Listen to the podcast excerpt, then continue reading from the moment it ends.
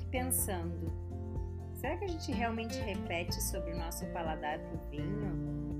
É, isso acabou se tornando inclusive um texto que eu escrevi lá no blog do Amor Líquido, porque aqui no Brasil a gente tende muito a pensar uh, no nosso paladar para cerveja.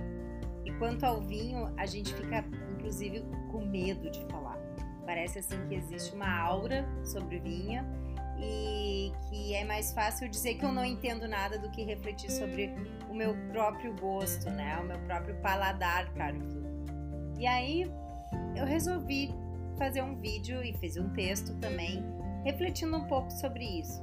Vamos falar sobre o nosso paladar pessoal para vinho? É, já parou para pensar que tipo de vinho tu gostas e por que que tu gostas desse vinho?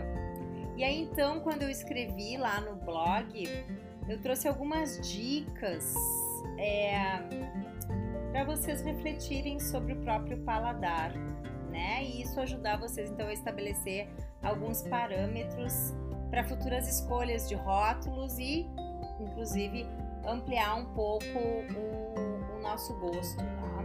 A primeira dica é que eu trago é refletir sobre o seu próprio paladar, sua própria experiência gustativa.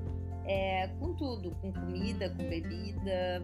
Por exemplo, tu gosta de café com açúcar, café sem açúcar, não abre mão daquele doce bem doce ou não, né? Então, assim, isso pode te ajudar a estabelecer qual vai ser a tua relação com vinhos suaves, vinhos demi-sec e vinhos secos, tá?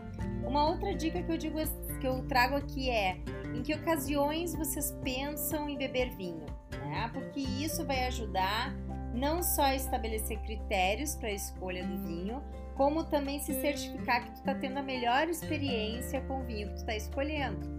Muitas vezes a gente tem um vinhaço em mão, mas toma em ocasião errada. O que, que seria uma ocasião errada? Por exemplo, um, um dia muito quente, eu tomar um vinho muito alcoólico. Não há rótulo que resista. Tá? Então, Vinhos amigáveis e leves, frescos para ocasiões descontraídas e igualmente amigáveis. Uma festa com os amigos, um piquenique, um almoço em família. E vinhos mais encorpados para ocasiões mais formais.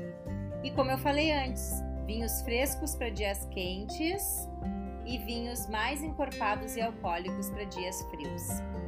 Outra dica é diz respeito à preferência de vocês por vinhos leves ou por vinhos encorpados. O que, que eu entendo como um vinho leve? Um vinho leve é aquele vinho que tem mais acidez, menos taninos e menos teor alcoólico. O que, que é um vinho mais encorpado? Normalmente ele tem mais acidez, ó, menos acidez. Charlotte, me desconcentrou aqui.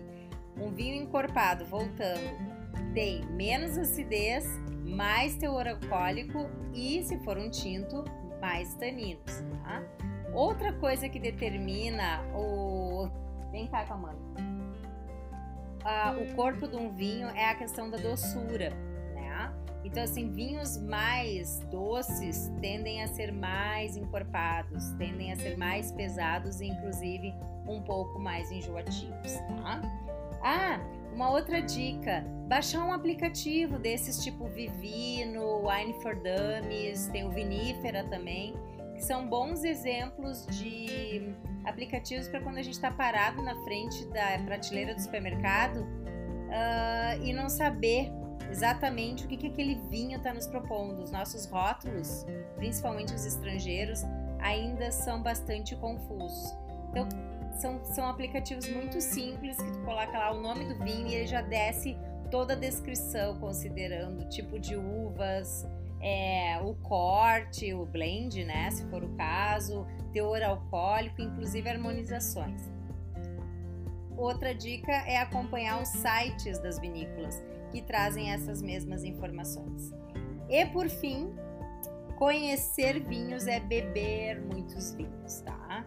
É, uma dica que eu dou nesse sentido, eu sei que vinho é caro, então é fazer o que eu faço, reunir os amigos, cada um leva uma ou duas garrafas de vinhos diferentes e a gente faz então essa experiência.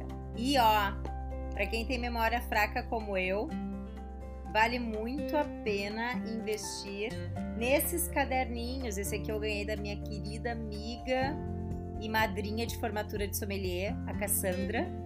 Adorei, né? Que é um, esses caderninhos próprios para a gente registrar as nossas impressões de cada vinho. Gostaram das dicas, gente? Espero que sim. É, por favor, deixem seus comentários, deixem seu like e para continuar recebendo as notificações, cliquem no sininho.